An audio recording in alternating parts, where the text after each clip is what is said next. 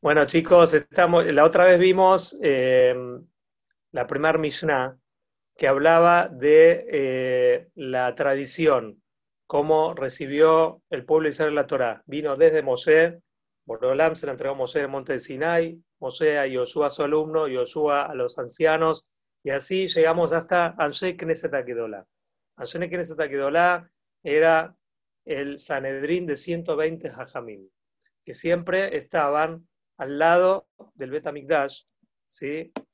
tratando de eh, enseñar y transmitir la Torah que ellos mismos recibieron de sus maestros así hasta Moshe Rabbenu.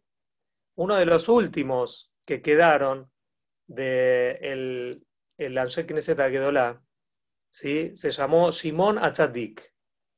Fíjense que en esa época se usaban los nombres sin decir Rab, no dice Rabbi Shimon, como decimos Rabbi Akiva, Rabbi Tarfón o Rabbi Ohanan, sino se decía Shimon.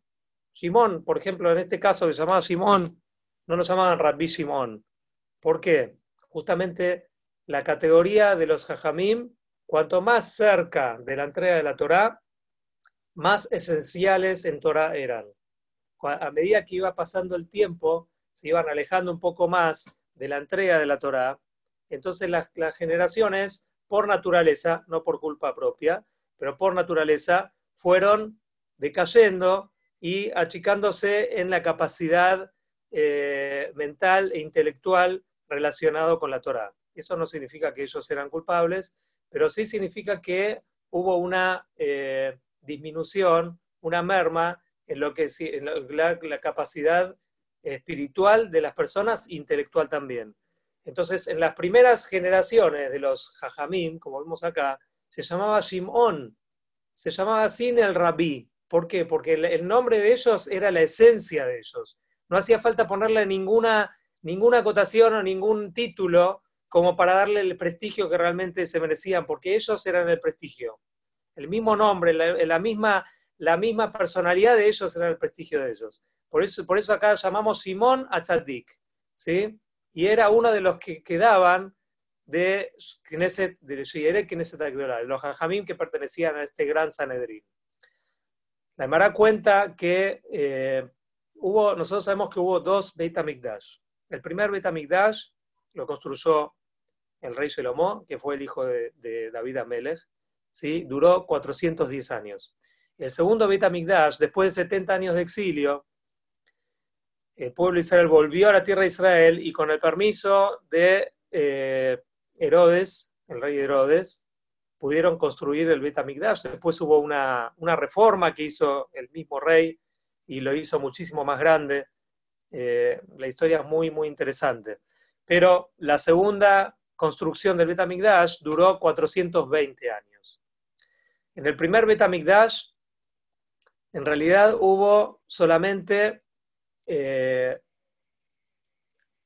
eh, Koanim Gedolim. 12 Koanim Gedolim. En el segundo Betamikdash hubo más de 300 Koanim Gedolim. Fíjense qué diferencia hay. ¿Esto qué nos dice? ¿Qué importa si hubo 12, 13 o hubo más de 300? En 400 años, en la primera tanda hubo 13 Koanim, uno después de otro. Y en la segunda tanda, más de 300 Koanim sirvieron en Betamikdash. ¿Eso qué nos dice a nosotros? Que no, muchísimos no alcanzaban a terminar el año. Como sabemos que los Koanim Gedolim, los sacerdotes supremos, para poder servir en el Betamikdash, tenían que tener una capacidad y una preparación espiritual que esté realmente eh, elevada y conectada con Boreolam. Y si en algún momento que ellos entraban al Kodesh Kodashim tenían alguna interferencia el día de Yom Kippurim, lo sacaban con cadenas. O sea, no podía seguir viviendo. Quiere decir que no todos los Kohanim del segundo Bet Migdash eran dignos de ser Kohanim Gedolim. Pero Shimon Atzadik, ¿cuántos años sirvió como Kohen Gadol? 40 años. O sea, de ahí ya prácticamente, prácticamente vemos que Shimon Atzadik realmente era un tzadik, como el mismo título que le damos acá. Era una persona grande en el pueblo de Israel. Y gracias a su grandeza, gracias a su capacidad espiritual, el Bet Mikdash no se destruyó por muchísimos años. Por todo el tiempo que él estuvo en vida, se eh, retrasó y se postergó la destrucción del Bet Mikdash. La cuenta que los Kutim eran un pueblo que vivían en el, en el monte de Gerizim, vinieron a Alejandro Magno y le eh, empezaron a hablar de una difamación en contra del pueblo de Israel. Ellos dijeron que los judíos cuando van al Bet Amigdash, entran al Bet Amigdash y lo maldicen y rezan para la derrota de, Alejandro Magno. Esto enfureció mucho al rey, al rey Alejandro, y eh, sube a Jerusalén para destruirlo, para destruir a todo Jerusalén, al Bet Amigdash. Imaginemos cómo estaban todos los Yudim en ese momento haciendo tefilá, haciendo ayuno, pidiéndole a Borolam que por favor lo salve. Cuando Shimon Atzadik se entera de lo que estaba pasando, entonces se vistió como Cohen Gadol en el día de Yom Kippurim y salió con los niños más chiquititos, los jovencitos que estudiaban Torah con él. Todos vestidos como Koanim. Salieron al encuentro de Alejandro Magno. Cuando se encontraron con él, Alejandro Magno lo vio a Simona Tzadik, como primera vez lo vio.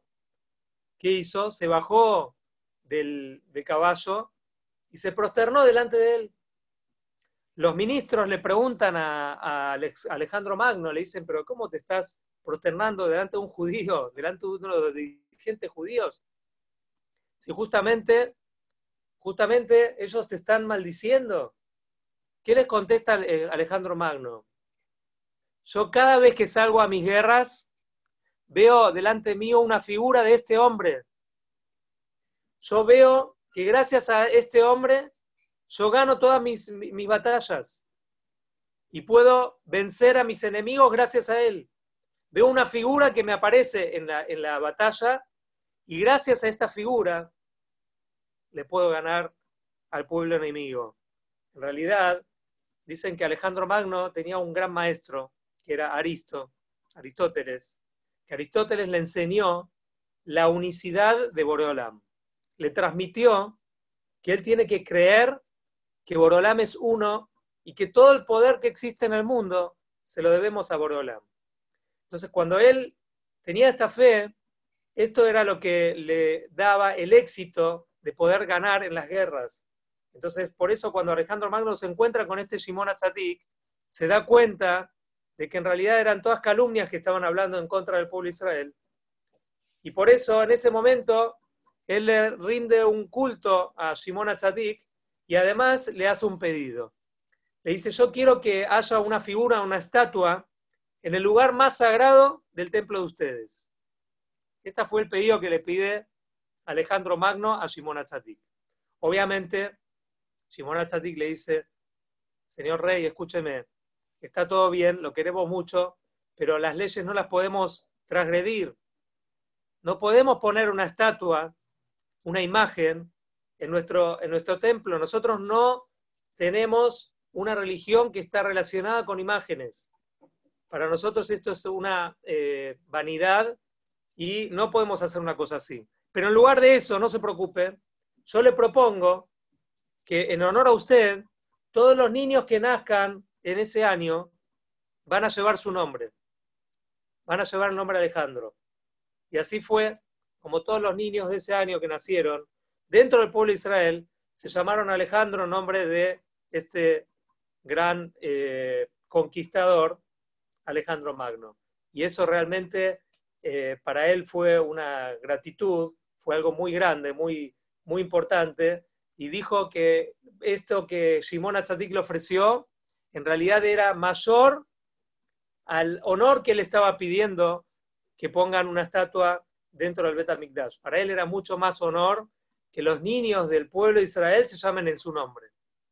Y así fue como el vínculo que había entre Alejandro Magno y Shimon Atzadik fue un vínculo muy estrecho y una amistad muy, muy fuerte que conservó la paz entre los dos pueblos.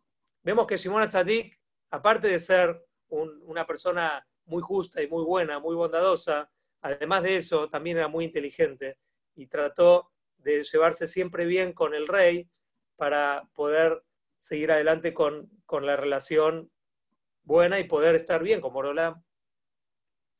Dice que eh, él, la Mishnah dice que hay tres cosas que nos enseña Shimon Atzadik. Esto fue a modo de introducción para enseñarnos quién era este Shimon Atzadik, que es el que, uno de los posteriores que habían quedado del de Knesset Agdolá, del Sanedrín. ¿Qué nos enseña él? La Mishnah dice, Uay Omer, él decía, al Shlosha de Barim, a Olam.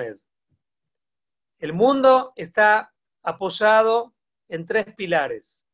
Shlosha de Barim, a Olam. Hay tres pilares, tres columnas que mantienen la estabilidad del mundo. A la Torah, a la Abodá, a Gemilut Hasadim. ¿Qué significa esto? El mundo se mantiene por la Torah. Significa que, o sea, primero y primordial, tenemos que entender, nosotros estudiamos Torah, y si nos preguntan a nosotros, ¿pero para qué estudiamos Torah? Y vamos a, eh, este, vamos a contestar, bueno, primero para saber, para estudiar la materia, pero principalmente para cumplir con las mitzvot, para poder saber cómo llevar a cabo las leyes de la Torah, tenemos que estudiar la Torah. Para, llevar a cabo las leyes de cómo un ser humano tiene que ser eh, educado y, instruido para ser una buena persona, tenemos que estudiar las leyes que nos enseñan. Entonces, ¿qué me preguntás para qué estudiar la Torah? Sí, estudio para saber cómo cumplirla.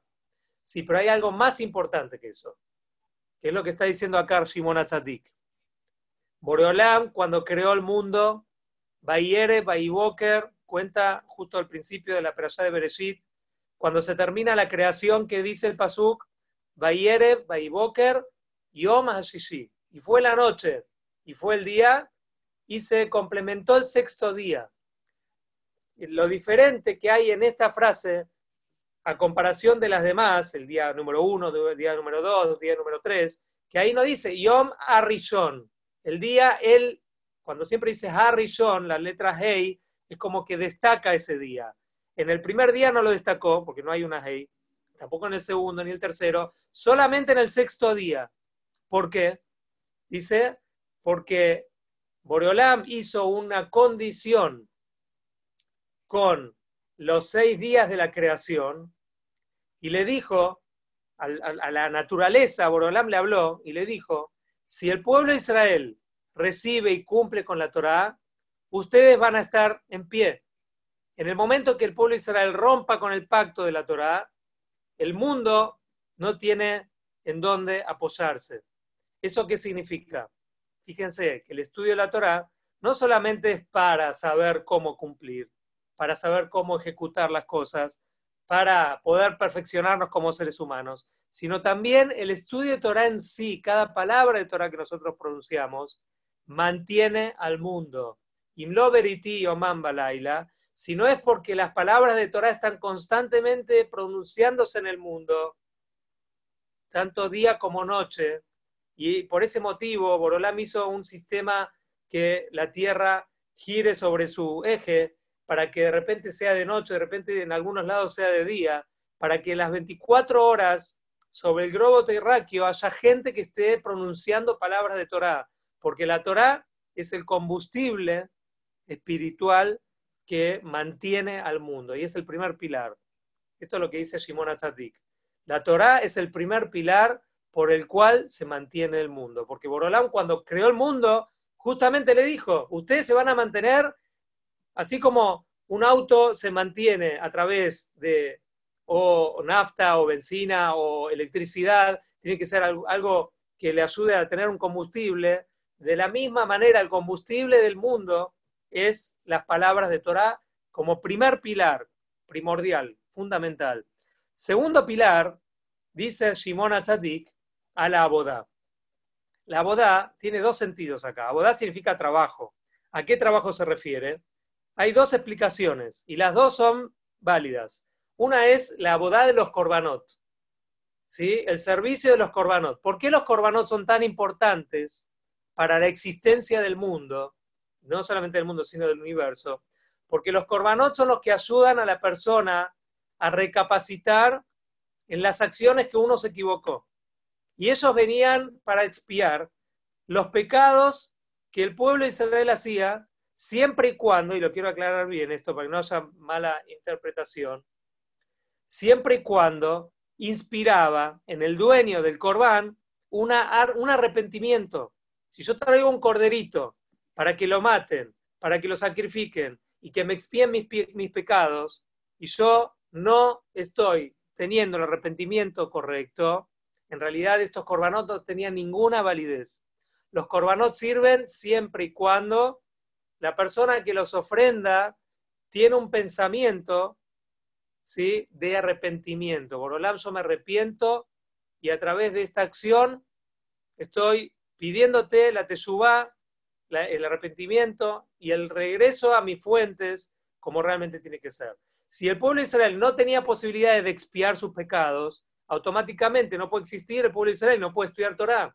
Quiere decir que el segundo pilar depende, hace depender también el primero. Gracias a que existe la posibilidad de los korbanot, de la expiación de los pecados, eso es lo que hace dar posibilidades de que exista el pueblo de Israel y que por lo tanto el pueblo de Israel estudie Torah y que mantenga el primer pilar. Quiere decir que el primero es la Torah, el segundo es los korbanot. Hay otra explicación más acá que es la boda simplemente, que es el trabajo. Uno tiene que servir a Borolam también trabajando, también haciendo la labor diaria, saliendo a trabajar, saliendo a buscar el sustento de la persona, porque cuando uno sale a trabajar, uno tiene dignidad y tiene posibilidades de vivir como ser humano, como tiene que ser, y esto es lo que le da la importancia a la persona. Cuando la persona se siente de esta manera, que puede generar, que puede mantenerse, que Borolam obviamente le manda a Berajá, entonces esto es el segundo pilar que mantiene al mundo. El trabajo es salud. Entonces por eso acá nos enseña Simón Atzadik que el trabajo también es uno de los pilares importantes de que mantiene al universo. El tercer pilar es Gemilut Hasadim.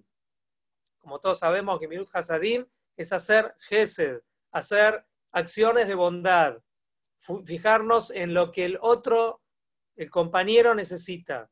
Y acá no tenemos que esperar hasta que nos toquen la puerta y nos digan, necesito tal cosa, estoy carenciado de tal otra, no tengo comida, no tengo ropa, no tengo lo que necesito. No hay que esperar hasta que vengan a recurrir a nosotros para que podamos cumplir con Gemilut Hasadim, porque eso no es Gemilut Hasadim. Gemilut Hasadim es nosotros salir y buscar la manera de ir a ayudar.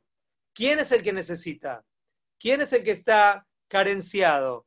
Y para eso, ¿a quién tenemos que citar? A nuestro primer eh, patriarca, Abraham vino. ¿Cómo él nos enseñó? Él no se quedaba en su casa, él no esperaba que le toquen la puerta, sino él salía para buscar y ver quiénes son las personas que realmente están necesitando, porque hay muchas personas que no me van a tocar la puerta. No me van a tocar la puerta, ¿cómo voy a hacer yo para poder ayudar a, aquellas personas que ni siquiera sé que, que necesitan? Tengo que buscar la manera de que aquellas personas que yo pueda beneficiarlos, incluso no se avergüencen. Como sabemos que hay diferentes categorías de acá. Y la más elevada es cuando el que recibe no se avergüenza. Porque si yo le doy a alguien y le estoy dando también una vergüenza, y lo estoy perjudicando también. Entonces, por eso se llama Gemilut Hasadim. Gemilut Hasadim significa perseguir el Gesed, perseguir a aquellas personas que sí necesitan. Y Gesed no solamente se hace con los pobres, Gesed se hace con todas las personas que pueden existir. Yo puedo ayudar con dinero, puedo ayudar con ánimos, dándole fuerzas a los demás, puedo ayudar con poner mi oído y escuchar lo que el otro necesita hablar, puedo ayudar en dándole una estrategia para que el otro pueda conseguir un buen trabajo. No hace falta darle ni dinero, ni tampoco le, puedo dar una estrategia, le puedo dar eh, herramientas para que él pueda armarse y tener un futuro. Esto se llama Gemilut Hasadim. Estas tres cosas ¿sí? son las que mantienen al mundo. Si no fuese por estos tres pilares, el mundo automáticamente se cae. Fíjense que para que una mesa se pueda mantener, necesita por lo menos tres patas. Con dos patas no podemos. No, no se puede vivir con Torah sin trabajar. Yo me olvidé decirles algo, que Corbanot hoy en día no tenemos, pero sí tenemos la tefilá. Entonces no podemos vivir hoy en día sin estudiar Torah, sin trabajar, sin hacer tefilá y sin trabajar, que es el segundo pilar, y sin hacer gesed. Esto es una cosa que nosotros tenemos que proponernos en el día a día. Todos los días tenemos que tener un contacto de Torah con Boreolam, tenemos que tener un momento de hacer tefilá, puede ser unos minutos también, si a veces uno no puede. Y tenemos que proponernos que todos los días hagamos una pequeña acción de Gemilut Hasadim, de tratar de buscar a ver quién puedo beneficiar, quién es el que está requiriendo de mi ayuda, de mi apoyo, de mi acompañamiento. Y esto es lo que realmente nos forma a nosotros como, como Am Israel que realmente podemos mantener al mundo con estas tres características que Am Israel tiene. Tiene Torah, que es toda la filosofía que Moshe nos entregó a través de los Jajamim hasta hoy en día, sin cortarse la cadena. Tenemos la posibilidad de trabajar, estamos sanos, podemos eh, eh, tener creatividad para poder generar, y además la tefilá, que es la boda Shebalev, el trabajo de los corbanot, que hoy en día lo hacemos con el corazón y con la tefilá, y también tenemos la posibilidad de buscar a quien está necesitado. Entonces, de esta manera concluye Shimon Atzadik de enseñarnos algo simple pero poderoso, que nos da la llave para mantener la energía del mundo. Nosotros podemos inyectar la fuerza para que el mundo exista y que siga cada vez mejor. Y si hay algún inconveniente que no está funcionando el mundo como tiene que ser, es porque en alguno de estos tres pilares está fallando. Entonces ahí sabemos dónde tenemos que reforzar. Quizás deberíamos reforzar en los tres.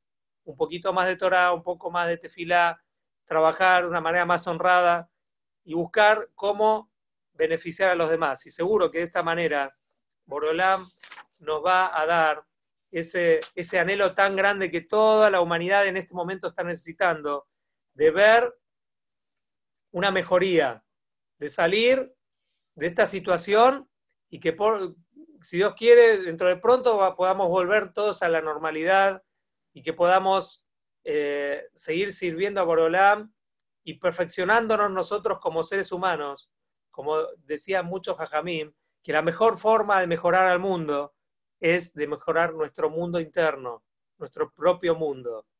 Seguro que personas eh, tan nobles como ustedes, tan especiales como ustedes, vamos a poder lograr un mundo espectacular. Que tengamos un Shabbat Shalom y el, martes que viene retomamos con la Mishnah Gimel. ¿sí? Vamos a ver lo que Antignos, es un gran jajam también, nos enseña con esta gran sabiduría. Muchas gracias, Joel. Muchas gracias, Diego. Eh, muchas gracias. ¿Te puedo una pregunta? ¿Cómo no? Em, si en la Torah están todas las mitzvot y el cómo y el entendimiento, ¿eso no afecta en gran medida, en gran medida a las otras dos patas de la mesa? O porque me podría ser que tal vez sintemos la Torah como algo principal, que a partir de ese eh, sea más importante que las otras dos, o no necesariamente. No sé si me Muy buena pregunta, Joel. Escucha lo que te digo. En realidad, cuando Simón Achadik dijo ese orden, no lo dijo al, en realidad eh, eh, ese por orden de importancia. La Torah es lo principal. Posteriormente viene Tefilá o, como dijimos, la boda o también el trabajo de mano. Y después, posteriormente, viene Gimilu Hasim, que es, la ayuda al prójimo. Esto no significa que estudiando Torah, ¿sí? o cumpliendo las mitzvot de la Torah, ya nos alcanza y no necesitamos las otras dos patas. Las tres son necesarias, pero cuando una se pone con otra, en muchas circunstancias tenemos que elegir. Cuando tenemos que elegir, Entonces, en ese caso, tenemos que saber que la Torá prima sobre la Bodá. La Bodá prima sobre el Gemilut Hasadim. Pero nunca podemos hacer una de las tres, porque ninguna de esas tres puede suplementar a las otras dos. O sea, las tres tienen que estar, solamente que la medida de cada una, ¿sí? y el potencial que tiene cada una, uno es mayor que otro. Por eso tenemos que saber cuál es más importante que cuál cuando se enfrentan en el mismo momento y tenemos que saber discernir cuál hago ahora y cuál dejo para después. Pero seguro que no podemos decir que en la Torah está incluido la Abodá y el Gemilut Hasadim sin hacerlos. Las tres cosas son necesarias. Solamente que tenemos que dividir nuestra vida de tal manera de que haya mucha Torah, también mucha Abodá, pero quizás en otra medida, y también mucho Gemilut Hasadim, mucha ayuda, pero también correspondiente a la medida que tiene que ser, ¿sí? en la dosis que realmente tiene que ser. Si a veces uno tiene dudas, puede consultar, porque para eso está el Shulchan Aruch, y nos dice cuándo uno tiene que estudiar, a pesar de que le toca ayudar, o a pesar que le toca hacer tefilá, y cuándo uno tiene que cerrar el libro y decir, hasta acá estudié, hasta acá cumplí, ahora me toca ayudar. Hay que saber cuáles son los límites, pero para esos límites estudiamos Torah y sabemos cuándo sí, cuándo no. Cuentan sobre el Haim que él muchas veces entraba al salón donde estaban estudiando, en el Bet Midrash, sus alumnos, y muchas veces apagaba las luces porque llegaba el momento que los alumnos tenían que cerrar el libro. Porque ellos, él decía, si ahora siguen estudiando, al otro día no, van a poder cumplir con sus obligaciones, no van a poder hacer la tefila correspondiente, no van a poder salir a trabajar, no van a tener fuerza para ir a trabajar y tampoco van a poder ayudar al prójimo. Quiere decir que para todo hay límites, incluso para el estudio de Torah.